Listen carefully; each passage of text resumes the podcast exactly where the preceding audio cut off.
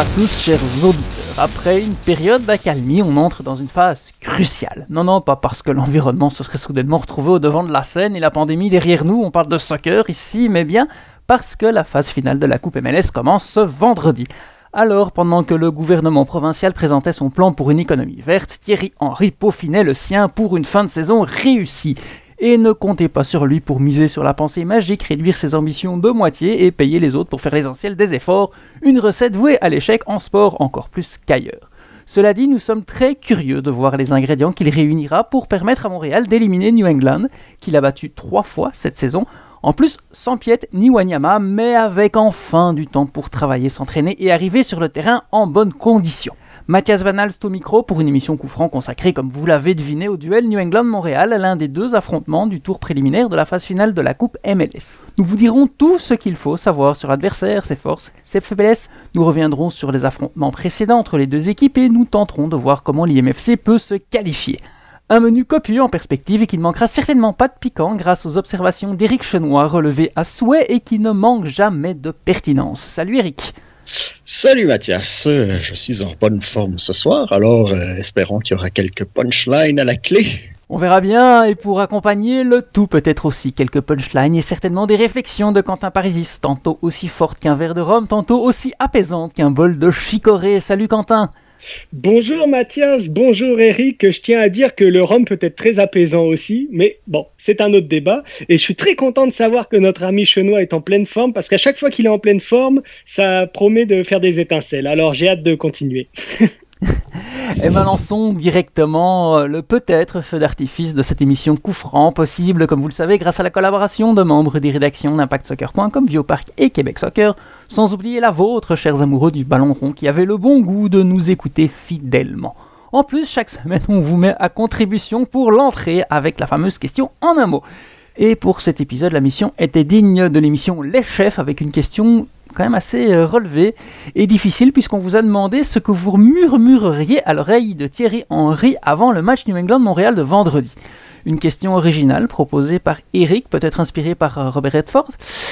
Et surtout, est-ce que tu as aussi été inspiré pour la réponse, Eric? Je susurrerai à l'oreille de notre ami Thierry Henry euh, surprise, euh, en ce sens que ben on a vu quand même New England très souvent cette saison et très souvent ça n'a pas vraiment été euh, une bonne chose pour l'Impact, qui s'est ramassé trois défaites. Et sa première victoire euh, de la saison était contre New England, mais euh, on est passé proche de la catastrophe. Si on s'en souvient bien, il y avait eu une tête directement sur le poteau, alors que le but était complètement ouvert. C'était Buchanan, je pense, qui avait mis ça sur le poteau à la 86e minute à peu près. Euh, donc pour revenir à ce que je disais, euh, et, un, et, un, but annulé de Zaibo. Et un but annulé sur hors-jeu, oui, oui, tout à fait. Très peu. Donc, euh, surprise en ce sens qu'il faudrait amener quelque chose de différent, quelque chose que Bruce Arena n'a pas encore vu, euh, que ce soit euh, dans la façon de jouer collectivement ou que ce soit dans la façon de ou dans le rôle peut-être d'un joueur ou de deux joueurs, quelque chose pour débalancer un petit peu l'entraîneur des Revs, donc arriver avec avec une combinaison différente et quelque chose qui pourrait éventuellement tourner à l'avantage de l'impact en surprenant Bruce Arena. Eh bien, moi, j'irais dire à, Titi, Titi, mon petit Titi, ce soir, fais-toi, faites-vous plaisir. Et ce sera mon mot, le mot, ce sera plaisir. Plaisir parce que pour moi, euh, la, mission est accomplie cette année. Euh, je veux dire, l'impact s'est qualifié, c'est une, belle, une bonne chose. Il y a eu des choses intéressantes de fait dans un contexte quand même particulier. Et tout ce qui vient maintenant, finalement, je considère que c'est du bonus. Et personne ne sait où ce bonus peut aller. Parce que là, on est dans un contexte tout à fait différent de la saison habituelle, même si cette saison, c'est difficile de dire qu'il y, a eu une saison habituelle, mais disons qu'on est de nouveau dans un format playoff où tout peut arriver finalement. Donc, euh, autant, y aller à fond, autant, euh, euh, croire en ses chances et donc se faire plaisir, y aller sans pression. Y aller sans pression, ça ne veut pas dire ne pas y aller sérieusement, évidemment, mais euh, quand même être délesté d'une certaine lourdeur, une lourdeur qui a entouré l'équipe, entouré l'année, entouré un, un, petit peu tout ce qui s'est passé finalement au cours des derniers mois. Et donc la notion de plaisir, à mon avis, peut être une bonne chose pour ce groupe, une bonne chose pour le staff, une bonne chose pour vraiment l'ensemble du club dans ces séries éliminatoires. Donc, et ça peut être une clé parce que, au niveau du jeu, il y a des choses qui évidemment doivent être faites et puis sur lesquelles il faut faire attention devant cet adversaire. Mais il y a, y a, quand même pas mal de pas mal d'enthousiasme à tirer de tout ça. C'est intéressant ce que tu as dit, Quentin, parce que ma réflexion va dans le même sens avec mon mot qui est osons. Osons jouer offensif, osons porter le ballon très haut, osons faire reculer la défense en possession de balle, osons mettre quelqu'un en pointe qui va peser dessus, osons monter sur corner, osons les secouer, osons jouer comme à DC United euh, en fin de rencontre et à d'autres moments quand ça a permis de faire la différence. Osons, osons, osons. Ce match euh, vous a inspiré aussi avec par exemple parmi vos réponses Attaque de Claude Caron, Aller de JF Sénéchal, Courage de Darum, Saba de Danny Bouchard, Ambition de Monsieur Foot de Foot, Grinta de Calvaps, Focus de Teloruro et Frédéric Charest susurrerait Merci à l'oreille de Thierry Henry, une réponse que j'ai beaucoup aimée. Alors pour euh, faire l'avant-match, on, va commencer par parler de l'adversaire. On va commencer par parler de, New England, euh, parce que c'est quand même toujours utile de savoir euh, à qui on fait face pour savoir comment on va et comment on doit jouer nous-mêmes. Et, euh, pour commencer, bah, messieurs, c'est assez simple. Qu'est-ce que vous avez à dire sur, cette équipe? Qu'est-ce que vous attendez? Quelles sont les forces, les faiblesses que vous avez remarquées et auxquelles l'impact devra faire attention ou dont il devra profiter? Ben, c'est une équipe qui est quand même assez solide euh, collectivement, donc euh, ça va se jouer sur des détails, j'ai l'impression. Il euh, va falloir trouver une manière pour l'impact de déstabiliser ce collectif-là, qui est quand même assez, assez performant cette saison. par contre, je sais qu'ils avaient perdu Carles Rill pour une bonne partie de la saison. Il vient de revenir récemment s'il est sur le terrain, peut-être que euh, ça va être là le point faible à exploiter. C'est-à-dire que bah, il n'est pas encore tout à fait revenu dans le rythme. Euh, est-ce qu'il a retrouvé pleinement ses sensations? Est-ce qu'il a retrouvé pleinement ses, euh, repères avec ses coéquipiers? C'est quelque chose à surveiller. Donc c'est peut-être un point sur lequel appuyer pour Thierry Henry et son équipe. maintenant, bah, c'est un gros, un gros peut-être, donc c'est peut-être pas quelque chose sur lequel il faut travailler. Euh, mais euh, ce qu'il faut faire attention, euh, principalement de ce qu'on a vu sur les derniers matchs, c'est le pressing haut de, de, New England qui était très, très, très efficace. Donc, jouer encore plus rapidement en relance, si on joue la, la, relance courte comme on a l'habitude de le voir depuis le début de la saison, être doublement vigilant et pas avoir peur non plus d'allonger le jeu quand c'est nécessaire. Euh, c'est quelque, quelque, chose qui n'avait pas nécessairement été fait euh, quand ils avaient joué, quand ils avaient perdu 3-2 euh, à New England. Donc peut-être au niveau de la relance, des, bonnes relances franches, être en confiance à ce niveau-là, même si ben, on sait que le pressing va être fort. Ce serait peut-être l'élément sur lequel j'appuierais pendant la semaine d'entraînement. Ouais, il y, y, a deux éléments à mon sens qui sont importants. Il y a un élément qui pourrait être mental, on va dire, et l'autre qui pourrait être relié au jeu. Euh, pour ce qui est du mental, euh, New England est quand même sur une une séquence qui est pas exceptionnelle au niveau des résultats euh, ces dernières semaines. Ça n'a pas été euh, évidemment ils ont ils étaient pas forcément euh, ultra ultra inquiétés et pris de toutes parts dans la course à la qualification, mais c'était ils ont quand même obtenu des résultats très moyens ces dernières semaines. Donc ça c'est d'abord un, un, un, premier point qu'il faut souligner, c'est que c'est que New England n'est pas forcément dans la forme de sa vie. Ça ne veut pas dire qu'ils sont pas dangereux, mais c'est un élément à, prendre en compte. Et au niveau du, jeu, en regardant les, les matchs précédents puis les buts que l'Impact avait encaissés face à New England, c'est sûr que euh, il y a énormément de ballons qui sont passés dans l'axe et qui ont été pris dans la profondeur euh, et où euh, l'impact s'est complètement troué euh, sur la défense. Soit c'était un mauvais alignement, soit ils n'ont pas vu le gars partir dans leur dos. Bref, il y, a eu, il y a eu quand même beaucoup de trous d'air dans la défense face à des joueurs qui prennent bien la profondeur et qui ont quand même eu un certain réalisme devant le but. Donc, donc il y a évidemment défensivement une grosse grosse rigueur à avoir et surtout en fait finalement réussir à à surmonter les difficultés que l'impact a eu justement dans ce secteur de jeu parce que c'est pas que contre New England qu'il y a eu des il y a eu des, des, des problèmes de la sorte.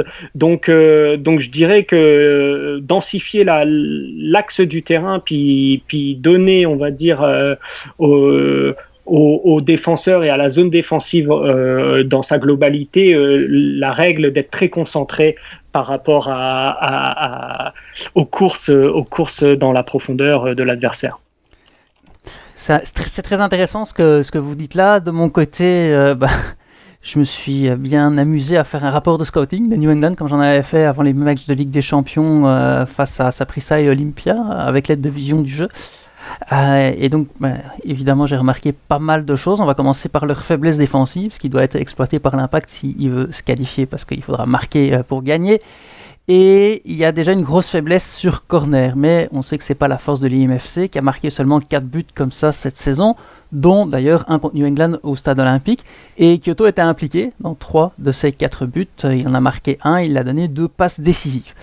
New England défend aussi mal dans son petit rectangle. Et ça, ça tombe bien, parce que quand l'impact arrive à installer du monde, il sait faire très mal. Euh, on peut penser au dernier match hein, à DC United où étaient Kyoto et Boyan à la conclusion de deux débuts et oui dans le petit rectangle. Et c'est arrivé dix fois cette saison ce qui est quand même euh, un bon total. Et Kyoto encore lui était impliqué dans six d'entre eux.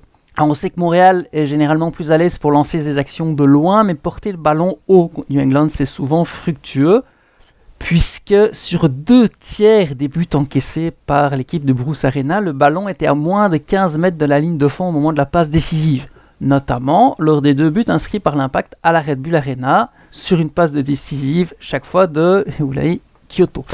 Et l'impact a aussi marqué deux fois comme ça à DC United, la tête de Wanyama sur un corner de Kyoto et un but de Kyoto sur un centre de Toy. Donc je pense que, euh, vu les faiblesses défensives de New England et l'implication de Kyoto dans tous les buts euh, marqués par Montréal comme ça, euh, il va être très très très très important. dernière chose qui est un peu particulière, c'est un passage à vide de New England toujours dans le cinquième quart d'heure, donc entre l'heure de jeu et la 75e minute puisque pour le moment, euh, pendant ce laps de temps, il a marqué seulement deux buts, il en a encaissé 10 sur un total de 26, donc euh, ça fait quasiment 40% des buts encaissés dans le même quart d'heure, et ça s'est encore vérifié récemment à Philadelphie le 8 novembre, contre DC United le 1er novembre, à Nashville le 23 octobre, et contre Philadelphie le 19 octobre. De l'autre côté du terrain, euh, New England, c'est pas l'équipe qui marque le plus de buts. Hein. C'est pas l'attaque la plus géniale, mais comme tu l'as très bien fait remarquer, Quentin, New England passe beaucoup par l'axe pour envoyer quelqu'un seul face au gardien adverse. Euh, on se souvient que Mané et Buxa avaient marqué comme ça contre l'impact à la Red Bull Arena. Euh, Fagundes aussi lors du match dans le Massachusetts. Euh, et, je trouve très très intéressant, Quentin, que tu aies insisté là-dessus parce que finalement c'est un peu la principale force offensive de cette équipe-là quand on regarde match après match après match dans le jeu qu'il développe régulièrement. Dans l'ensemble, en fait, c'est une équipe qui mise beaucoup sur la vitesse, sur les accélérations, tant de leurs joueurs que la vitesse d'exécution. Et l'autre point dont on n'a pas encore, euh, encore parlé, c'est leur corner. Parce qu'on en parle beaucoup, et pourtant, ils ont marqué 4 buts comme ça cette saison. Alors, si tantôt que je disais 4 buts pour l'Impact, c'est pas beaucoup, ben, 4 buts pour New England, c'est pas beaucoup non plus. Sauf qu'il y en a eu 3 contre Montréal. Et 3 de ces 4, 2 contre Montréal et l'autre contre DC United, ont été inscrits par Bunbury. Donc, il faudra faire attention à lui et pas seulement sur ces phases-là, et aussi à Butner, parce que les deux ont souvent été inspirés cette année contre l'impact de Montréal. Et je rajouterai pour terminer par rapport aux phases arrêtées, New England n'a pas marqué encore un seul but sur coup franc cette année. Donc euh, oui, ils ont été dangereux, bah, ils ont marqué le fameux but annulé au, stade olympique. Mais euh, faut pas commencer à crier à la panique. Oh, New England a marqué sur phase arrêtée, ils ont une phase arrêtée, ça va être dangereux. C'est toujours euh, dangereux. Bah, les chiffres, pour le moment, montre le contraire. Mon Dieu, encore une fois, euh, un gros travail de, préparation, Mathias. tu, me surprends, encore une fois. Euh, tu as accès à des outils euh, auxquels on n'a pas accès, nous, donc tu vois beaucoup de choses qui sont, qui sont fort intéressantes. je suis quand même assez surpris par, par la statistique de quoi c'est deux tiers des buts qui viennent sur des passes, passes décisives dans les 15 derniers mètres. Ça, c'est gigantesque. Euh, ça va être intéressant de voir euh, à ce moment-là si l'impact va, va essayer de capitaliser là-dessus puis d'envoyer le, maximum de, de, joueurs devant pour attaquer la surface. je pense que c'est quelque chose qui, les qui, qui, leur a bien servi, notamment contre DC United. Donc, je pense que c'est peut-être la clé du match pour Montréal. c'est c'est sûr que c'est mieux que de, de, faire tourner le ballon à 40 mètres du but, du but adverse, ça c'est sûr et certain. Je pense que c'est un petit salut à Rémi Garde ici.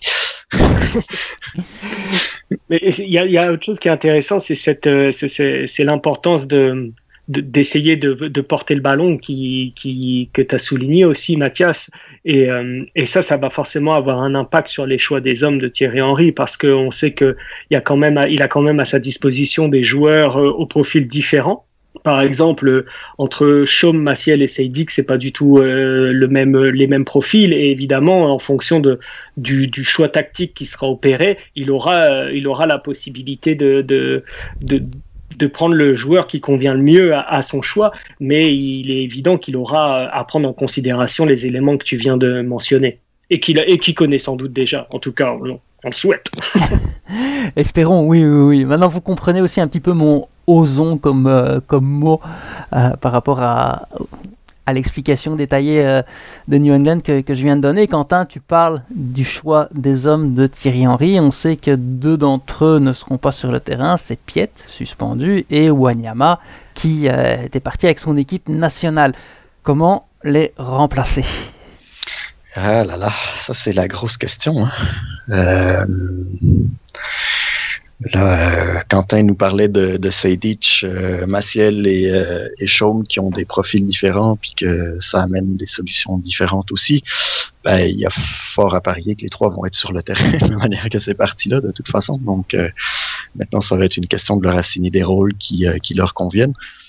Mais pour moi, euh, Maciel a sa position euh, en position de 6, la position de Wanyama. Je pense qu'on l'avait vu euh, comme ça contre Toronto euh, dans le tournoi euh, à, à, Orlando. Euh, Ditch à sa gauche et puis Chaume dans le dans le rôle de, de Piet. Je pense que c'est un rôle qui lui qui lui va quand même assez bien. Donc moi c'est ce que j'entrevois, c'est ce que je ce que je ferais de toute façon. par contre s'il faut apporter des gens devant, euh, je pense que mettre trois, trois, trois milieux avec un profil un petit peu plus défensif euh, de, de, devant la défense, c'est peut-être pas non plus l'option euh, l'option anticipée. Là. Donc, euh, est-ce qu'on va pousser Seydic devant pour, pour apporter du, du, nombre dans la surface? C'est une possibilité aussi.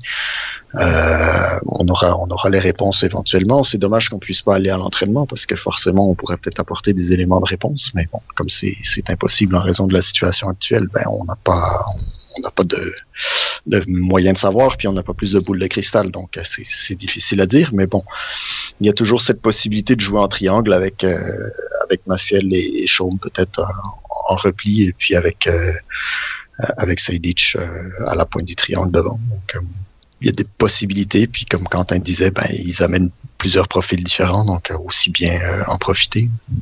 Oui, il y, a une autre possibilité, et peut-être qu'elle va te faire plaisir, Mathias, mais c'est aussi que, que, que Henri revienne au, au 5-2-3 ou au 3-4-3, c'est-à-dire avec trois défenseurs centraux et deux, deux latéraux euh, plus ou moins hauts sur le terrain et deux milieux au centre, et puis donc euh, trois attaquants qui éventuellement font aussi quelques redescendre un petit peu ce qui nécessiterait que deux, euh, que deux axios.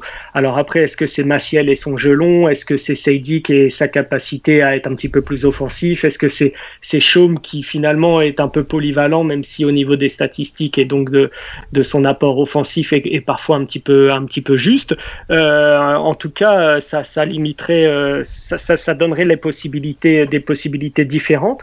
Il faut aussi noter que, que, l'impact a quand même joué euh, plusieurs fois contre New England avec ce schéma-là. Déjà au, début de la saison, c'était ça, si je me trompe pas. Il y a, eu aussi euh, lors d'une défaite, euh, la défaite 1-0, où, ça s'était déroulé euh, un petit peu sous ce dispositif-là. Donc donc il y a aussi cette éventualité. Après, est-ce que Maciel et son gelon, s'il faut aller porter la balle dans le camp adverse et qu'on joue avec seulement deux axios, est-ce qu'il aura sa place? Bah Là, c'est peut-être moins sûr. Donc, donc, en tout cas, les possibilités de d'Eric sont pas du tout à exclure et c'est pas du tout ce que je dis, mais je pense qu'il y a aussi cette euh, cette possibilité là qui existe. Après, il faudra voir s'il faut densifier l'axe. Est-ce que ça sera suffisant? Est-ce que les automatismes à trois derrière et, la sécurité euh, nécessaire pour boucher l'axe sera euh, sera optimal si on opte pour un, un 3-4-3 ou un un 5-2-3 euh, en fonction de, de, comment on dispose et comment on considère les choses. Ça, ce sera, ce sera à voir. Donc, euh, et ça, c'est évidemment à l'entraînement et que, que, Thierry Henry pourra juger de, des, des, des, compétences et d'avoir des, comment dire, une certaine assurance par rapport aux automatismes et à, et à cet enjeu-là. Ça, ça, dépend en fait euh, si Thierry Henry veut mettre Chaume sur le terrain ou pas. Quoi. Parce que euh, Chaume, il a pas joué énormément cette saison. Est-ce qu'on veut l'insérer dans, le, dans la formation maintenant? Ou alors est-ce qu'on veut y aller avec des gars qui, qui ont plus de minutes euh, dans les jambes et puis qui ont peut-être plus d'automatisme avec les gars qui sont sur le terrain? Euh, ça, c'est une possibilité aussi. Donc oui, deux axios, c'est une, une, forte possibilité, d'autant que, comme tu l'as dit, euh, ils, avaient joué deux fois en 3-4-3 contre, contre New England, euh, dont une fois, une fois ça avait donné une victoire. Donc c'est pas c'est pas impossible non plus. maintenant, moi personnellement, j'essaierais de, de, densifier un petit peu l'axe, puis apporter une solution de plus dans, dans l'axe, mais plus haut sur le terrain avec, avec ces ditches c'est vrai qu'il faut, euh, faut densifier l'axe, surtout défensivement, en fait, euh, comme euh, Quentin l'avait expliqué quand il parlait de New England. Et, et là, bon, ben, qu'est-ce qui va le mieux densifier l'axe Est-ce qu'on le fait dans l'entrejeu ou est-ce qu'on le fait en défense qui, qui va être le plus attentif aussi sur les courses et sur la vitesse de New England? Ça, c'est c'est beaucoup de questions qui se posent. Et puis, évidemment, l'animation euh, voulu par Thierry Henry et ses choix, notamment les choix offensifs, vont également dicter ses, choix dans l'entrejeu, que ce soit le nombre de joueurs ou le choix des hommes. Puis il y, a encore d'autres options qui sont un petit peu plus sorties du champ gauche et euh, auxquelles je ne crois pas vraiment, mais bon, euh, sait-on jamais. Euh, mais il y a quelqu'un qui nous a parlé du nom de, de Saba dans, la réponse à la question en un mot. Mais bon, vu ce qu'il a joué, ce serait très très surprenant qu'il soit là. Euh, il y aurait la possibilité de faire redescendre un joueur offensif qui soit peut créer de plus bas, soit travaille beaucoup. il y aurait la possibilité aussi de, de ressortir Routy qui, on le sait, non, mais il, peut.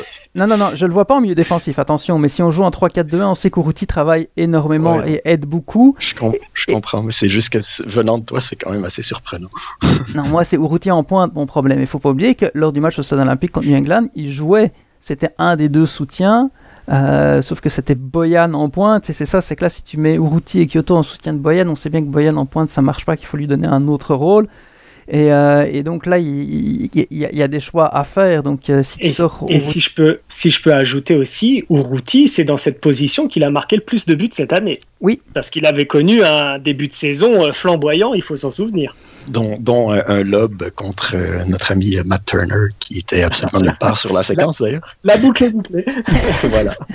Exactement. Donc il y a ça. Une autre possibilité que j'ai lue euh, je ne sais plus où, a un qui disait euh, bah, si Wanyama a pu redescendre en défense centrale, pourquoi pas faire monter un défenseur central pour prendre son rôle euh, défensif dans l'entrejeu? C'est clair qu'il va falloir compenser son volume de jeu et il va falloir du muscle aussi dans l'entrejeu. tout à l'heure, Quentin, tu parlais des ballons de Maciel qui vont peut-être pas être le plus utile, mais si Maciel joue comme Eric l'a dit dans un rôle purement défensif, euh, peut-être que finalement euh, il va pas avoir même l'énergie ni rien pour se concentrer sur ces longs ballons et qu'il euh, va mettre toute son énergie à défendre et à boucher l'axe et que le gars qui va être à côté de lui, lui devrait être plus créatif et, aider un petit peu à, monter. Mais là le gars c'est quelqu'un qui va devoir bouger énormément et, et parfois se rapprocher de l'attaque, parfois aider Maciel, parfois aller un peu à droite, un peu à gauche. Euh, l'avantage de jouer avec euh, un homme par flanc aussi, généralement, c'est qu'il porte le ballon plus haut et ça c'est quand même euh, vu à, quelques reprises. Puis ça peut aussi un petit peu compliquer la vie des flancs de, de New England qui sont pas extraordinaires, surtout avec la blessure de Penilla. Donc il y a énormément de, questions dans cette quadrature du cercle. Et toi, Eric, tout à l'heure, tu parlais des entraînements. Moi, je suis bien content qu'on puisse pas assister aux entraînements. Pour, euh, pour deux raisons. La première, parce que ça va nous réserver une surprise. Et j'avoue que c'est tellement un casse-tête, une quadrature du cercle, que je suis content qu'on puisse avoir une surprise euh, au moment de revoir les compositions d'équipe et la disposition d'équipe lors de ce match-là. Et la deuxième chose, et ça Eric d'ailleurs, tu en avais beaucoup parlé avant le match contre Saprissa, c'est qu'adversaire non plus, il sait pas trop euh, ce que va faire Thierry Henry. Et ça, ça peut amener encore un effet de surprise. Et justement, ce mot surprise, c'était ton mot à la question en un mot. Donc euh, ça, ça reboucle une autre boucle. Oui, mais exactement. Puis parlant de surprise, Thierry Henry a joué la défense à 3 contre New England quatre fois. Euh, je sais qu'il y a des gens qui s'énervent avec ça, avec les fameux cinq défenseurs, entre guillemets. Euh, j'aimerais faire un petit retour en fait là-dessus parce que bah il y a des gens qui ont lancé récemment des, statistiques pour dire que bah la supposée défense à 5 entre guillemets euh, c'était pas bon. Ben la seule fois où Thierry Henry a vraiment compté sur son alignement de base, c'était le premier match. Ça s'est soldé par une victoire de 2-1. ensuite, on est allé à Orlando. Euh, et là, euh, le latéral droit, c'était Samuel Piet. Bon, défaite de 1-0. On a perdu carrément une mi-temps à essayer de, jouer avec Piet latéral droit, alors que c'est absolument pas le bon costume pour lui. Euh, bref, voilà. Donc, encore là, est-ce qu'on peut blâmer le système comme tel? Je ne crois pas. Ensuite, on passe à la défaite de 3-1 le 23 septembre. là, on avait Karifa Yao, qui en était à son premier match en MLS et qui a fait beaucoup euh, beaucoup de, de, bonnes choses, mais beaucoup de choses très très compliquées aussi, euh, qui ont mis euh, ses, ses, coéquipiers dans l'embarras, notamment sur un, début où il part un petit peu n'importe où. donc voilà, est-ce qu'on peut encore blâmer le système? Pas vraiment. Alors j'y vais avec le 14 octobre. cette fois-ci, ben voilà, c'est encore les fameux cinq défenseurs entre guillemets. On a Baya à droite et le latéral gauche est Chaume. Donc, euh, voilà, vous pouvez comprendre que euh, ben, c'est difficile de blâmer à chaque fois le, système et, le nombre de défenseurs, entre guillemets, présents sur le terrain. Euh, je pense qu'il y a des circonstances et, ça, le démontre très clairement que ben, les statistiques, c'est pas tout. Hein. Des fois, il faut un petit peu creuser puis voir un petit peu qu'est-ce qu'il a, qu'est-ce qui s'est passé sur le terrain ça pour dire que j'ai fait le compte et puis les deux seuls joueurs qui ont participé à tous les matchs contre euh, New England euh, dans le 11 de base, c'était Louis Pinks et Samuel Piet, même si Piet à un moment donné jouait dans une position qui n'était absolument pas la sienne. Donc euh, voilà, ça, démontre aussi un petit peu la, la, quantité de, de, roulement qu'il y a eu, même si supposément euh, Thierry Henry n'a pas assez fait jouer les joueurs de banc et tout ça. On, on, revient encore là, ben voilà, il y a juste deux gars qui ont joué tous les matchs contre New England. Donc, euh, je pense que ce qu'on a vu jusqu'à présent euh, contre New England, euh, oui, il faut en retenir des choses, mais il faut pas non plus dire que bah, ce qu'on a vu, bah, c'est pas mal l'impact qui est moins bon que New England. Il y a beaucoup, beaucoup de circonstances atténuantes, notamment l'absence de Kyoto pendant deux matchs de ces quatre matchs-là. Donc, on sait que quand Kyoto est pas là, c'est pas du tout la même équipe. Donc euh, voilà, il y a eu beaucoup, beaucoup de choses qui se sont passées contre New England et qui expliquent en partie euh, les défaites. Donc euh, pour ceux qui, qui sont un petit peu trop négatifs ces temps-ci, bah, il faut regarder le bon côté des choses. Je pense que là, l'impact va être quand même dans une disposition, même si bon, Piat et Wanyama sont pas là, au moins il va y avoir Kyoto et puis il va y avoir un Boyan qui est en forme, ce qui n'était pas le cas jusqu'au dernier match contre New England. Euh, bref, il y a, y a, quand même des choses qui sont intéressantes et puis qui, qui méritent d'être, d'être soulignées euh, pour regarder les choses d'un œil un petit peu plus euh, optimiste. Ouais, c'est vrai, Rick, ce que tu dis, et j'ai quelques petites choses à rajouter, justement, parce que je me suis posé la même question que toi. Alors, je vais pas répéter tout ce que tu as dit, mais pour voir un petit peu si ces matchs sont représentatifs, je vais commencer par le premier, euh, où Là, ça va peut-être un petit peu dans l'autre sens aussi, parce que oui, Montréal a gagné, mais avait un petit avantage, puisqu'il y avait davantage de minutes dans les jambes euh, grâce à, la Ligue des Champions. Mais c'est clairement, à mes yeux, comme toi aussi tu, l'as dit, le match peut-être le plus représentatif euh, des quatre, en tout cas pour ce que Montréal peut faire, peut-être pas pour, euh, l'adversaire. Le deuxième, c'était le premier du tournoi MLS Back. Les essais, en as parlé, c'était un peu n'importe quoi. Les joueurs n'étaient pas dans le coup. Thierry Henry a tapé sur leur manque de combativité. Et Kyoto, on a quand même assez souligné tout à l'heure l'importance qu'il avait par rapport aux faiblesses de New England. Il n'était pas titulaire. Lors du troisième match, il était suspendu, Kyoto. Il y avait Yao sur le terrain et il y avait clairement un plan anti-Yao, notamment sur euh, ses fameux corners. Euh, l'impact manquait beaucoup de rythme à ce moment-là et c'était un des matchs où on avait le plus senti une grosse fatigue physique et mentale. Euh, donc là aussi, c'était assez peu représentatif. Et le quatrième, je veux dire, c'est quasiment le plus représentatif des trois autres. Et pourtant, il y avait énormément d'absents. Hein. Tu nous as parlé de Baya et Chaume sur les flancs. Au moins, Kyoto était titulaire. Boyan, qui retrouvait la forme, bah là, il n'était pas là. En pointe, c'était Toy qui en était à son deuxième match et qui était encore un peu un, homme invisible, qui n'était pas habitué. Et euh, New England était parti en, trombe. Euh, lors de ce match-là pour euh, essayer de profiter un petit peu d'un impact qui n'était pas tout à fait encore dans, ses baskets, qui, a mis du temps à se trouver. Euh, donc c'est clair que euh, quand on voit ça, si on se fie là-dessus, moi il y a peut-être 3-4 trucs que je, ressortirais euh, quand même. des, des, quatre matchs face à, New England, c'est que c'est important d'avoir du rythme et d'être dans le rythme parce que New England peut en imposer un assez rapide. Euh, de faire attention à leur pression. Euh, Quentin, tu en as déjà parlé tout à l'heure, je ne vais pas le répéter. La concentration aussi sera importante parce qu'il y a quand même pas mal de buts qui ont été encaissés euh, sur des fautes de concentration contre eux et, contre d'autres aussi.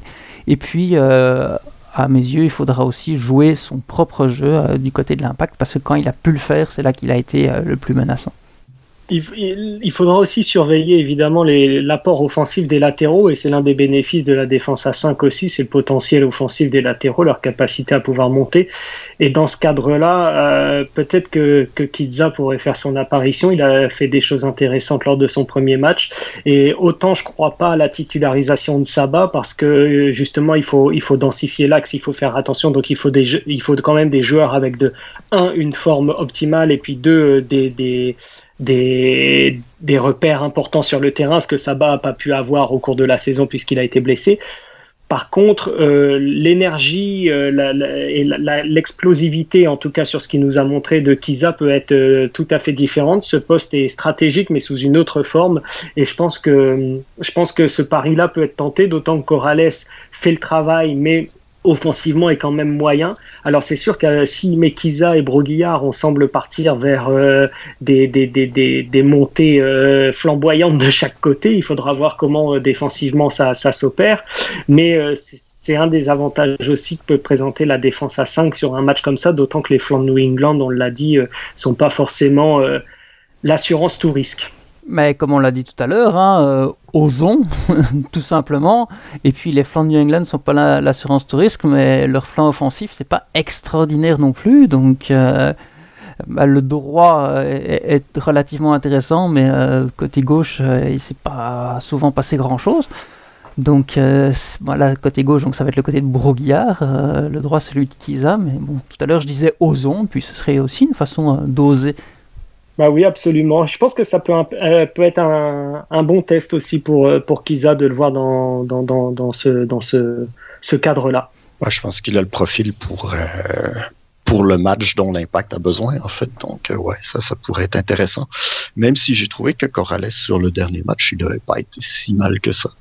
Même si c'est c'est le souffre-douleur actuel des, des, des supporters, c'est sûr, mais moi, j'ai trouvé qu'il était quand même pas si mal. Il était entreprenant, il essayait des choses. Bon, c'est sûr que, euh, comme Mathias l'a dit, il est limité, mais euh, c'était, ça reste quand même une option euh, intéressante étant donné qu'il est là quand même depuis le début de la saison et puis il, il, a beaucoup bossé avec les types qui sont autour de lui, donc il faut pas, il faut pas l'effacer pour autant c'était pas une attaque contre Corrales, mais tu fais bien de le, mentionner, Eric. Moi aussi, je trouve que Corrales est un joueur qui, a fait le boulot. J'ai pas de, j'ai pas de, grosses, euh, comment dire, de grosses critiques à son égard. Simplement, euh, euh, c'est sûr qu'il monte par exemple moins que Broguillard, dont c'est peut-être même finalement à la fin une faiblesse parce qu'il monte quand même des fois vraiment beaucoup et il laisse des espaces pas possibles derrière lui. Corrales est un peu plus prudent en général Par contre, euh, il est inconstant Corrales. Euh, parfois même sur un seul match, il va te faire euh, une magnifique talonnade pour Boyan qui va le, lancer tout seul sur le flanc. Et puis parfois, il va attendre avant de faire une passe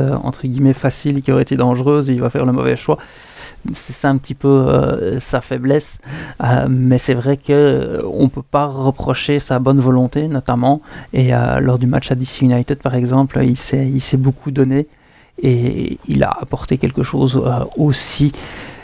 Mais bon, Kiza, on, l'a vu qu'une fois, donc c'est pas facile aussi de juger Kiza sur le peu de minutes euh, qu'on a vu. Et évidemment, c'est plus facile de critiquer Corrales sur les erreurs qu'il a faites en, en quasiment une saison parce qu'il a quand même pas mal joué cette année que Kiza et, et ce qu'il nous a montré en 20 minutes dans un match où en plus il fallait pas défendre donc euh, évidemment euh, les circonstances font que les gens en plus comme c'est le souffre-douleur actuel vont plutôt dire ah, Corrales mais c'est vrai que je l'exclurais certainement pas non plus euh, de l'équation et puis bon après il va falloir faire des choix, mais et, de nouveau aussi les automatismes, le, le travail à l'entraînement. Puis comme ils ont eu deux semaines quasiment pour, euh, pour préparer tout ça. Euh, je trouve que c'est intéressant parce que là tu te prépares juste sur un seul match, tu ne prépares même pas la suite de la saison parce que c'est, un match coup près. Donc euh, c'est, je trouve que c'est quand même intéressant et surtout par rapport à tout ce qu'on a vu depuis, on est en novembre là depuis trois mois où c'était un calendrier où l'équipe était à bout de souffle, il y avait des blessés, il y avait des suspendus, il y avait de la quarantaine, c'était des circonstances très compliqué. Et là, les circonstances vont être différentes et euh, enfin, et ça apporte aussi une dimension un petit peu autre euh, à ce match-là. Ben, c'est ça qui est intéressant aussi, c'est que l'impact revient, euh, c'est un retour à la normale en fait pour eux. C'est-à-dire que revenir à la maison, s'entraîner à la maison pendant toute la semaine et puis après ça faire le déplacement pour aller jouer à New England, ça fait des plombes qu'ils n'ont pas fait ça. Donc ça, ça peut leur donner un, petit boost euh, au point de vue du mental, du moral, quoi. Et puis, euh, ben, quand tu es dans des bonnes dispositions euh, dans ta tête, ben ça peut ça peut amener beaucoup de, de bien sur le terrain aussi. Donc ça, c'est vraiment un gros gros plus à mon avis. Je pense qu'on a fait le, tour pour, pour ce match-là. si cette semaine, il n'y a pas eu de match, il y a même quelque chose de très intéressant qui s'est passé du côté de l'impact de Montréal, c'est Olivier Renard qui a fait une tournée médiatique et qui a abordé quand même pas mal de sujets, je vais pas dire chauds, mais qui nous ont appris euh, beaucoup de choses. Messieurs, est-ce qu'il y a des éléments que vous avez particulièrement retenus? Bah, je te dirais que la première chose qui, euh, qui moi, m'a sauté aux yeux, c'est euh, à un moment donné, il dit, pour revenir sur le fait que c'était difficile de vivre en fait en déplacement comme, comme l'impact a dû faire dans les derniers mois, il a dit j'ai essayé de, communiquer là-dessus et blablabla. Donc on sent que, euh, et c'est la première chose que j'ai vraiment retenu de tout ça, c'est qu'on sent que euh, Olivier Renard a un plan de communication qui entoure son équipe. Et ça, c'est foutrement intéressant. Euh, je ne sais pas si vous avez remarqué ça aussi, mais on, sent que ses apparitions sont, sont calculées. C'est-à-dire que bah, de temps en temps, il va convoquer la presse pas parce que bah, il veut répondre aux questions, mais surtout parce qu'il a des messages à passer. Et ça, c'est quelque chose qu'on n'a pas vraiment vu déjà dans, dans l'histoire de l'impact. C'est fort intéressant. Donc, ça, rajoute à cette impression euh, de plan. C'est-à-dire que euh, Olivier Renard, il bosse, j'ai l'impression qu'il bosse 7 jours sur 7 sur euh, tout ce qui tout ce qui peut contrôler en fait pour mettre son équipe dans, dans les meilleures dispositions. Et puis ça, ça m'a ça m'a vraiment frappé. 100% d'accord avec Eric euh, sur ce point-là. C'est inédit à l'impact finalement. En tout cas, euh, depuis que je suis l'équipe de près, ça fait quelques années maintenant. je trouve que vraiment c'est inédit ça s'est vu euh, au travers de la saison euh, à, intervalles réguliers, même, euh, même dans les difficultés, il a toujours réussi à, à, maîtriser son sujet, même quand lui était mis en cause. Faut pas oublier qu'il a quand même été mis en cause par un article en Belgique sur une situation judiciaire. Il, là, on en avait parlé il y a quelques semaines sur Wanyama quand, quand comme Anthony Marinaro a évoqué que que, que, que, Wanyama était sur le marché, etc., voulait être vendu euh, de la, enfin, que l'impact voulait vendre Wanyama. Bref, il, a toujours su, euh, dans les mauvaises choses, dans, les, dans son travail de directeur sportif, dans la pression qu'il fallait mettre aussi à Thierry Henry ou à, l'effectif euh, quand il fallait obtenir des résultats, en disant qu'il était, oui, on travaillait 2021, mais qu'il fallait pas jeter à la poubelle 2020. Bref, dans toutes les situations, euh, finalement, euh, Olivier Renard euh, s'est montré habile dans, les, dans, dans, ce qui concerne son métier ou dans ce qui concerne sa situation extra-sportive. Donc, en effet, c'est quand même, c'est quand même assez, assez fort de sa part et, et, ça complète finalement le tableau assez, assez positif qu'on a de lui au Québec. Il prend aussi une place, il soulage la place de Thierry Henry qui est pas forcément friand et très à, et très à l'aise avec les journalistes et ça il y a des fois des, des, tensions etc et aussi il permet à Kevin Gilmore de s'extirper d'un domaine qu'il connaît pas, c'est-à-dire le domaine sportif, dans lequel des fois on, euh, a essayé de partir l'année dernière, notamment on l'a vu euh, lors du départ de Rémi Garde, où il a dit c'est moi qui prends la décision, mais il n'était pas très crédible dans, dans, dans, dans ce, dans, cet habit-là, parce que le malheureux lui-même, au début de la saison, il disait ne rien y connaître. Donc euh, donc euh, c'était malheureusement c'était ça passait à côté. Donc euh, vraiment euh, pour pour tout ce, côté communication autour du club, Olivier Renard a rempli aussi une case qui était vraiment un trou béant jusqu'à jusqu'à son arrivée. Il y a quelque chose de frappant dans cette tournée médiatique d'Olivier Renard, comme tu le dis, Eric, elles sont savamment préparées. Et ça se voit parce que euh, il y a des phrases toutes faites qui reviennent d'une interview à l'autre. C'est quasiment répété exactement mot à mot. Et je pense qu'on en avait déjà parlé dans cette émission et c'est revenu encore, euh, encore cette fois-ci. Donc euh, oui, on pourrait se dire, ah, même les journalistes posent les mêmes questions, donc ils donnent les mêmes réponses. certes, c'est possible aussi. Mais je pense qu'il sait également quels sont les sujets chauds du moment et qui se dit ah tiens les sujets chauds du moment c'est à ce moment-là que je dois intervenir. Et euh, en tout cas c'est clairement euh, pas improvisé euh, autant les moments où il fait ses tournées médiatiques que ce qu'il y dit. Ça c'est une c'est une certitude. Dans le contenu maintenant de, de ce qu'il a dit est-ce que de nouveau même question il y a des choses qui, qui vous ont particulièrement marqué? Ouais, ouais. Euh, j'ai trouvé qu'il euh, a énormément euh, parlé en bien de Romel Kyoto. J'ai l'impression que ça, ça, sent beaucoup la prolongation de contrat, quoi, finalement. Ou le nouveau contrat, carrément. Déjà signé. Et puis même que. Déjà signé, ouais, tout à fait, parce qu'à un moment donné, il a carrément dit, je sais plus exactement ce, quels, étaient ses mots, mais il a, il a parlé de, du contrat de, de Kyoto au passé. C'est-à-dire qu'il a dit euh, Rommel était au courant de son contrat, il savait que c'était un contrat d'un an euh, avec une année d'option. C'était. Ça, ça m'a frappé. Ça, m'a vraiment euh, allumé une lumière. Je me suis dit, pour qu'il en parle comme ça, et puis qu'il lance non pas juste des fleurs, mais l'entièreté du jardin botanique à Kyoto juste après, ah, c'est parce qu'il faut que le mec soit, soit déjà sous contrat, c'est pas possible autrement quoi. Et puis je pense que ce petit euh, ce petit écart ou ce, ce, ce, ce mauvais euh, mauvais temps de verbe en fait de parler au passé d'un contrat qui, qui, court encore en fait, euh, j'ai l'impression qu'il est très très révélateur en fait. Donc pour moi, euh, j'entrevois fortement le, le contrat blindé pour notre ami Rommel de mon côté, c'est surtout les fleurs et le jardin botanique qui m'ont mis la puce à l'oreille et qui m'ont fait avoir la même réflexion que toi. c'est quand même assez évident, quoi. Je veux dire, euh, tu parles pas comme ça d'un joueur euh, si tu es en négociation de contrat avec, quoi. Parce qu'après, euh, l'agent, il revient et il dit Ouais, mais parce que tu as dit ça, ça, ça, ça, ça, ça, ça, ça à la radio, tu as dit ça, ça, ça, ça, ça, ça, ça à la télé, à un moment donné, allonge le fric, quoi. Donc, pour moi, ça, ça ferait pas de sens, quoi. non, mais c'est logique, quoi. Ah non, c'est évident, c'est évidient. Ouais, c'est l'évidence même. Donc, bah voilà, pour moi, pour moi, ça sent fort, fort, fort la, le, le, nouveau contrat pour, pour Kyoto. Et c'est une autre bonne nouvelle ça veut dire aussi que 2021 se prépare des... On le savait, il l'avait annoncé que 2021 se préparait, mais là, on a quand même annoncé Lapalainen de retour, on a annoncé Bings de retour.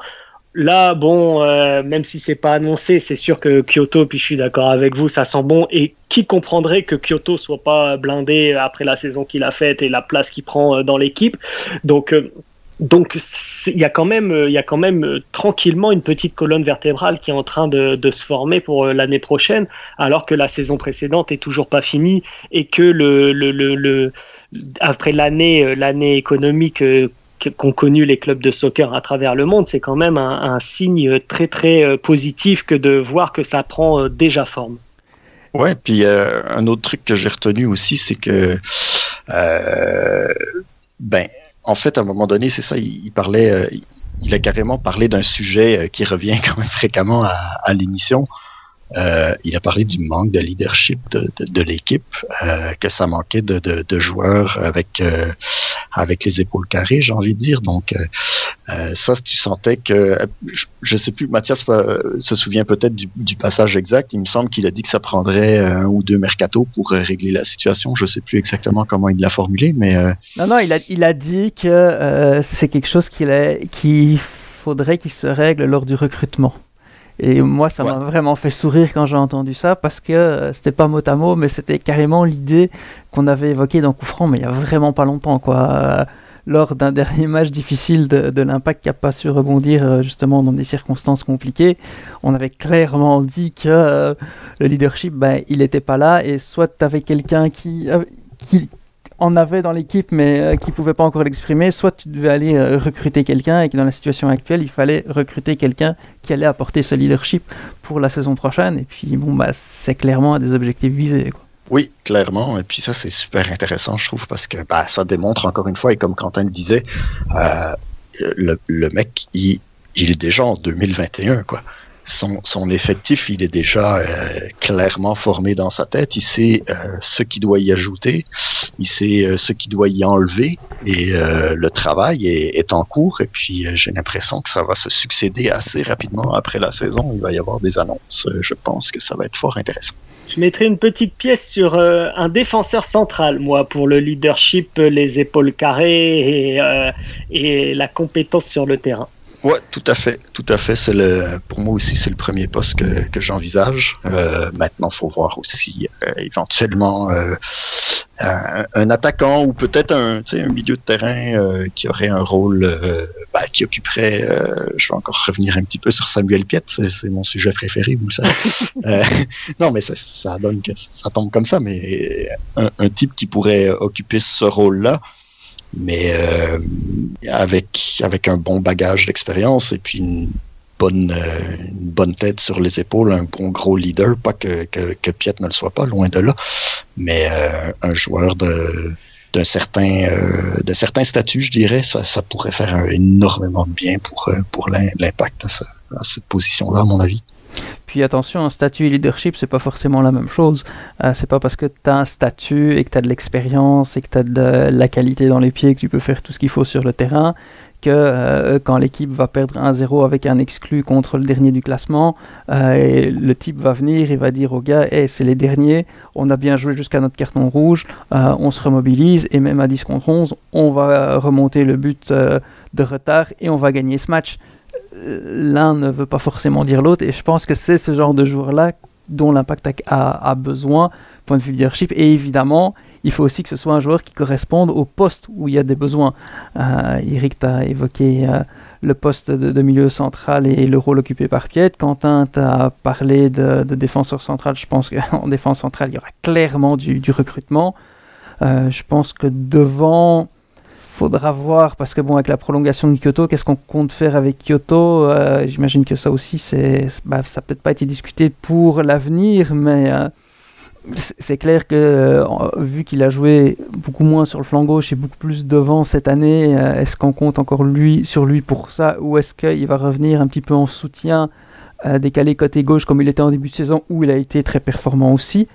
Ça, c'est des questions qui vont se poser parce que il faut aussi voir ce que, Thierry Henry compte faire avec ses joueurs. Il y aura peut-être des départs aussi, euh, qui va partir dans les joueurs importants.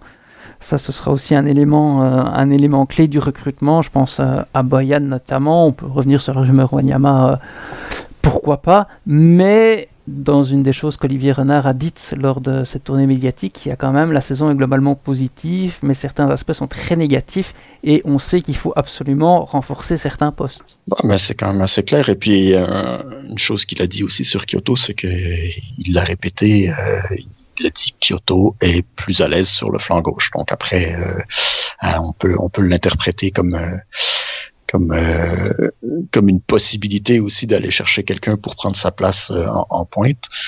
en tout cas, il y a, plusieurs possibilités. Kyoto, c'est sûr que bah, avec le rendement qu'il donne en ce moment, c'est peut-être pas nécessairement euh, la priorité de, trouver quelqu'un pour jouer en pointe, mais euh, à, moyen terme, j'ai l'impression que oui, il va falloir le remettre à, sa position. Et puis, il faut pas oublier une chose, c'est que quand Kyoto n'est pas là, en pointe, c'est beaucoup plus compliqué. Tandis que si on va chercher quelqu'un en pointe qui est titulaire, on sait que Kyoto va être titulaire de toute façon, il, est à gauche, puis quand le gars en pointe est blessé, suspendu, absent, méforme et tout, on sait qu'on peut toujours compter sur Kyoto là-dessus. Parce que de toute façon, il faut une solution de rechange. Alors, est-ce que tu vas chercher une solution de rechange avec un joueur de MLS qui ne joue pas et euh, qui va passer sur son temps euh, sur le banc et qui peut, une fois de temps en temps, prendre la relève? Ou est-ce que tu vas chercher quelqu'un qui va relever le niveau d'ensemble de ton équipe et pour qui, finalement, un titulaire euh, actuel qui va rester titulaire mais dans un autre rôle qui est celui qui lui convient le mieux pourra servir de suppléant lorsque nécessaire? Bah, ça, c'est toutes des questions auxquelles euh, Olivier Renard a déjà songé. Ça, c'est une certitude. C'est un gars qui est brillant et euh, qui sait monter une équipe. Donc, après, euh, moi, j'ai pleinement confiance, en tout cas, mais j'ai surtout très, très hâte de voir la suite. Euh, je sais pas pour vous, mais enfin, j'ai j'ai l'impression que la priorité va être placée sur, sur la défense centrale, comme Quentin disait, mais en même temps, il y a tellement de possibilités aussi de, de, d'aller chercher des renforts à gauche, à droite, euh, devant. Euh, il, y a plein de petites choses qui, qui, ne marchent pas en fait dans la machine de l'impact en ce moment. On le voit, hein, c'est quand même assez évident. Donc, euh, ça, doit être vraiment doublement clair, je pense, pour, pour Olivier Renard, tous les petits trucs qui ne marchent pas en ce moment. Il y en a un autre qui est en train de travailler dur pour renforcer son équipe. C'est Axel Schuster qui occupe le même rôle qu'Olivier Renard, mais à Vancouver. Et c'est notre coup franc de la semaine parce que ça concerne deux anciens joueurs de l'Impact de Montréal, les gardiens de but. Schuster a dit que le groupe de gardiens ne sera pas le même la saison prochaine et que si Thomas Hazal n'est pas le numéro 1, il devra jouer ailleurs pour avoir des minutes. Alors messieurs, euh, est-ce que cette gestion à vos yeux est un coup franc pleine lucarne, droit dans le mur? Et comment voyez-vous le portrait de gardien à Vancouver la saison prochaine? Moi, ça, moi j'ai hurlé de rire quand j'ai vu ça. Parce que c'est quelque chose qu'on avait déjà souligné quand Bush est parti là-bas. Évidemment, ils ont quatre gardiens pour un poste. Euh, avec un, international qui est Maxime Crépeau qui donnait satisfaction, qui battait des records, etc. etc. Un jeune plein de potentiel qu'on a découvert cette année mais qui a explosé, explosé aux yeux de la MLS qui est Assal, un joueur euh, Bush qui a quand même été, qui a quand même un salaire important, qui a un vécu en MLS et qui a d'ailleurs euh, fait une fin de saison. Euh, j'ai pas regardé tous les matchs de Vancouver, mais de ce que j'ai vu, c'était quand même pas mal ce que Bush a fait. Et il y a Meredith où on se demande maintenant qu'est-ce qu'il fait là, le pauvre? Il était signé pour deuxième gardien, puis maintenant on en est presque, on en a presque l'impression qu'il est rendu quatrième. Donc, donc c'est un, un, un coup franc totalement dans le mur parce que pour moi, c'était évidemment prévisible qu'ils allaient avoir un sac de nœuds euh, à démêler avec tout ça et que ça va pas être facile de satisfaire tout le monde parce que il y aura forcément des déçus dans le lot. Est-ce que c'est Bush qui va écoper, qui va finir sur le banc et qui aura donc euh, fait le choix de partir à Vancouver pour faire 5-6 euh, matchs? Est-ce que ça va être Crépeau qui va se dire euh, bah, j'ai bien fait, puis je me suis cassé je ne sais plus quoi, qui m'a mis à out pendant 3 mois et j'ai tout perdu? Azal, c'est bien beau de dire on va le faire jouer, mais on va le faire jouer où?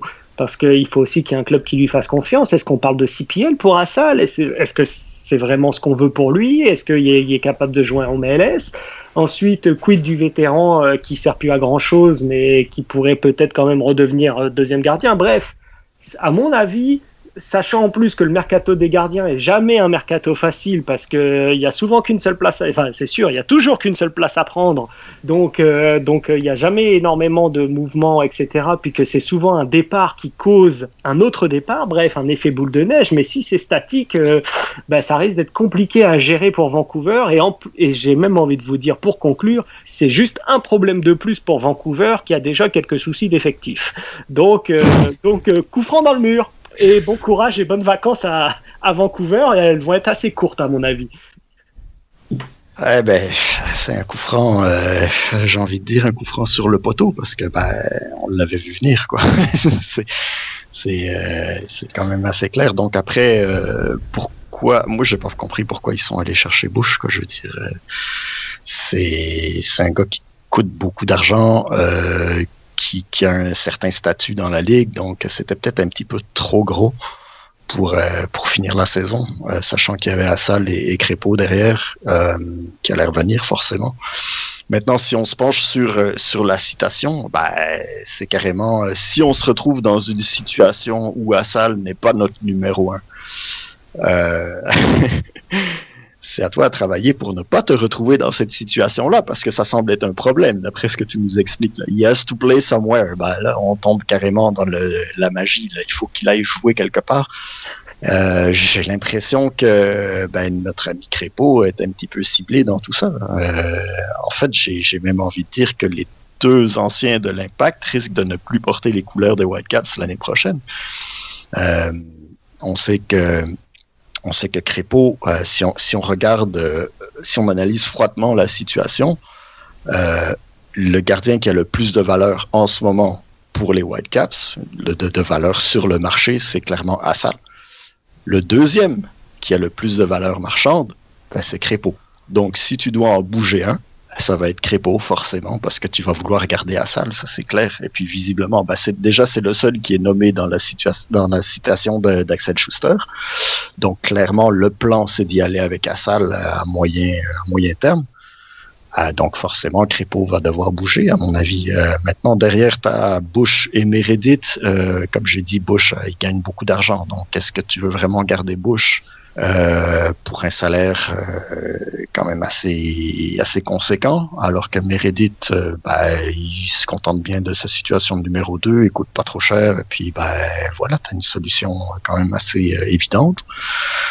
Euh, pour moi, ben, c'est quand même assez évident que ben, les deux anciens de l'Impact risquent de changer d'adresse encore une fois.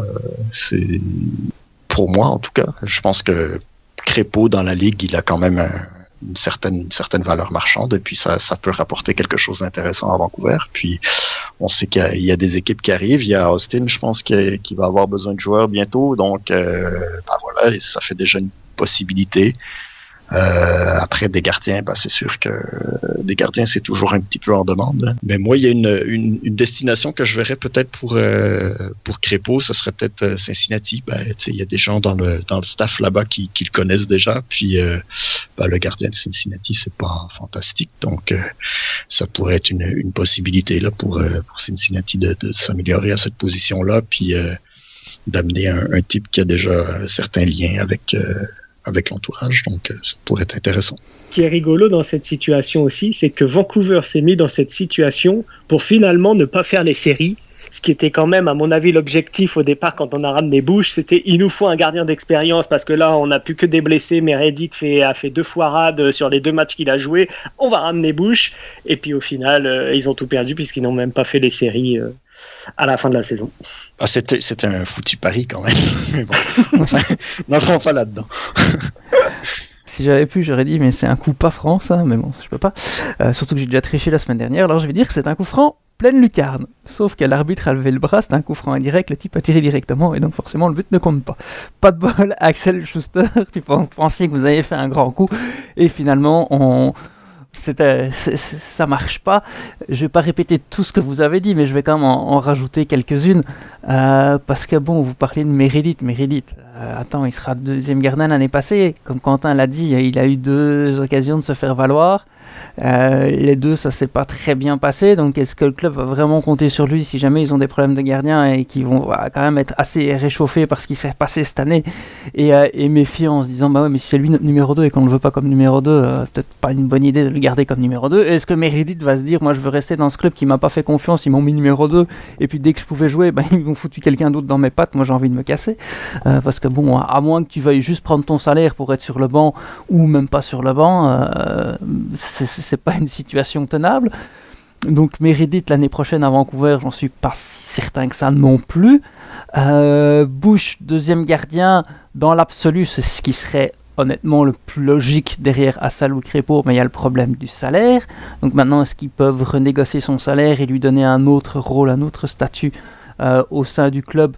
Euh, on sait, on, sait pas trop comment ça marche chez, les jeunes à Vancouver, s'ils ont besoin de quelqu'un euh, justement pour s'occuper des jeunes gardiens ou, autre chose. Euh, on sait aussi que Bush et Youssef Daha s'entendent très bien. Est-ce que Youssef Daha pourrait apprendre à, Evan Bush un métier d'entraîneur de gardien? Et oui, bon, on ne sait pas si ça va être bien ou pas bien. Hein. Arrête, arrête, Mathias, arrête, s'il te plaît, ne me fais pas mal.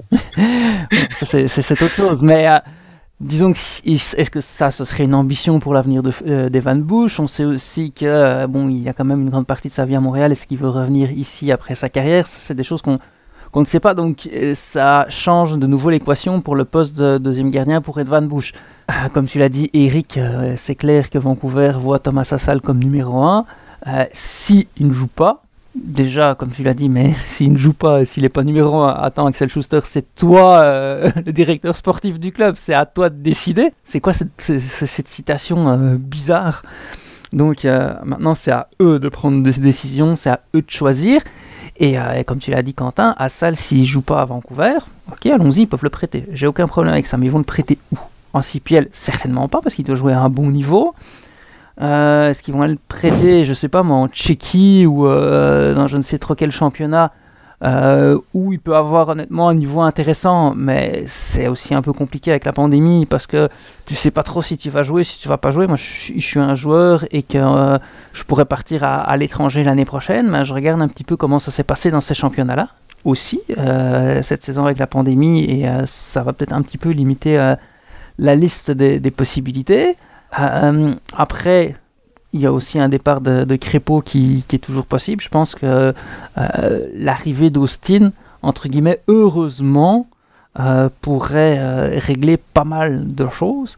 Soit parce qu'ils vont chercher un des gardiens au repêchage d'expansion, soit parce qu'ils s'entendent avec Vancouver pour euh, échanger ce gardien contre un joueur d'un autre club que Vancouver veut et qui serait disponible au repêchage d'expansion. Et donc Austin va chercher ce joueur-là et l'échange contre un des gardiens de, Vancouver. Et donc là déjà ça allège un petit peu euh, le problème. C'est vrai qu'ils se sont mis dedans un peu tout seuls. Aller chercher Bush, c'était clairement parce qu'ils voulaient un gardien d'expérience pour les playoffs. Je pense qu'à Montréal, euh, d'un point de vue organisation de l'effectif, personne ne s'en plaindra. en plus, ça a permis de voir Pantémis et euh, de donner des premières minutes en MLS à Pantémis qui s'en est quand même relativement bien sorti. Et euh, pour la suite de la carrière de Pantémis c'est bon. Donc euh, ça c'est tant mieux pour Montréal. Mais bon maintenant à Vancouver de s'en sortir avec son abondance de bien si on, si on veut. Ou de pas bien mais en tout cas quand même il faut souligner qu'à l'autre extrémité du terrain euh, Vancouver a commencé son ménage puisqu'ils ont viré Milinkovic, qui n'était pas franchement une immense vedette, qui laissera pas un grand souvenir, à mon avis, aux, partisans de, Vancouver. Donc euh, il faut quand même souligner que il y a du travail sur toutes les lignes, mais que euh, sur la ligne d'attaque, le travail semblait déjà plus facile à entamer. Ouais, mais virer, c'est facile à Vancouver. Euh, c'est pas ça les choix qui manquent. Le problème, c'est de recruter. Parce que Milinkovic est arrivé cette année, Darome est arrivé cette année. Il y en a quelques-uns qui sont arrivés cette année, c'était pas génial. Ceux qui sont arrivés l'année passée, euh, il y en a aussi plein qui sont plus là. Et euh, à un moment donné, il va falloir quand même cibler un petit peu plus judicieusement son recrutement. Ouais, je voudrais revenir un peu sur ce que tu as dit sur Assal, en fait, et son éventuel prêt en, en CPL euh, je t'ai trouvé dur un peu. C'est comme, euh, c'est pas vraiment envisageable parce qu'il faut qu'il joue à un bon niveau. Euh, bah déjà, la CPL, c'est pas si mauvais que ça, hein, déjà, de un. Puis de deux, je pense que euh, pour un gardien, euh, je pense que le niveau de jeu, c'est c'est un petit peu moins important que pour, je sais pas, mettons un milieu de terrain, quoi. Euh, c'est-à-dire que ben, ton rôle, il, reste quand même sensiblement le même, que ce soit euh, des types de MLS ou des types de, de CPL qui, qui, arrivent dans ta surface, euh, savoir quand sortir pour aller dans les pieds ou quand pas le faire, ben, je pense que ça change pas grand-chose en fait. Mais honnêtement, ce n'est probablement pas le scénario que, que j'envisage. Je, je vois pas comment il pourrait se retrouver à envoyer Assal en prêt. Je pense qu'Assal, il a prouvé qu'il était capable de jouer en MLS, donc forcément, ben, ça devrait être leur priorité, comme euh, un peu comme ils ont fait avec euh, avec Alfonso Davis, quoi. Euh, quand ils ont vu qu'il avait le, niveau pour pour jouer, ben, ils l'ont fait jouer, et puis ben voilà, on a vu ce que ça a donné. Donc, à mon avis, Assal MLS 2021. Bon, ceci met fin à notre émission de la semaine. On vous espère qu'elle vous a plu, qu'elle vous a informé, qu'elle permettra de vous regarder ce match euh, du tour préliminaire entre New England et Montréal d'un autre œil. En tout cas, on le regardera tous d'un œil très très intéressé et on en reparlera la semaine prochaine. À bientôt tout le monde.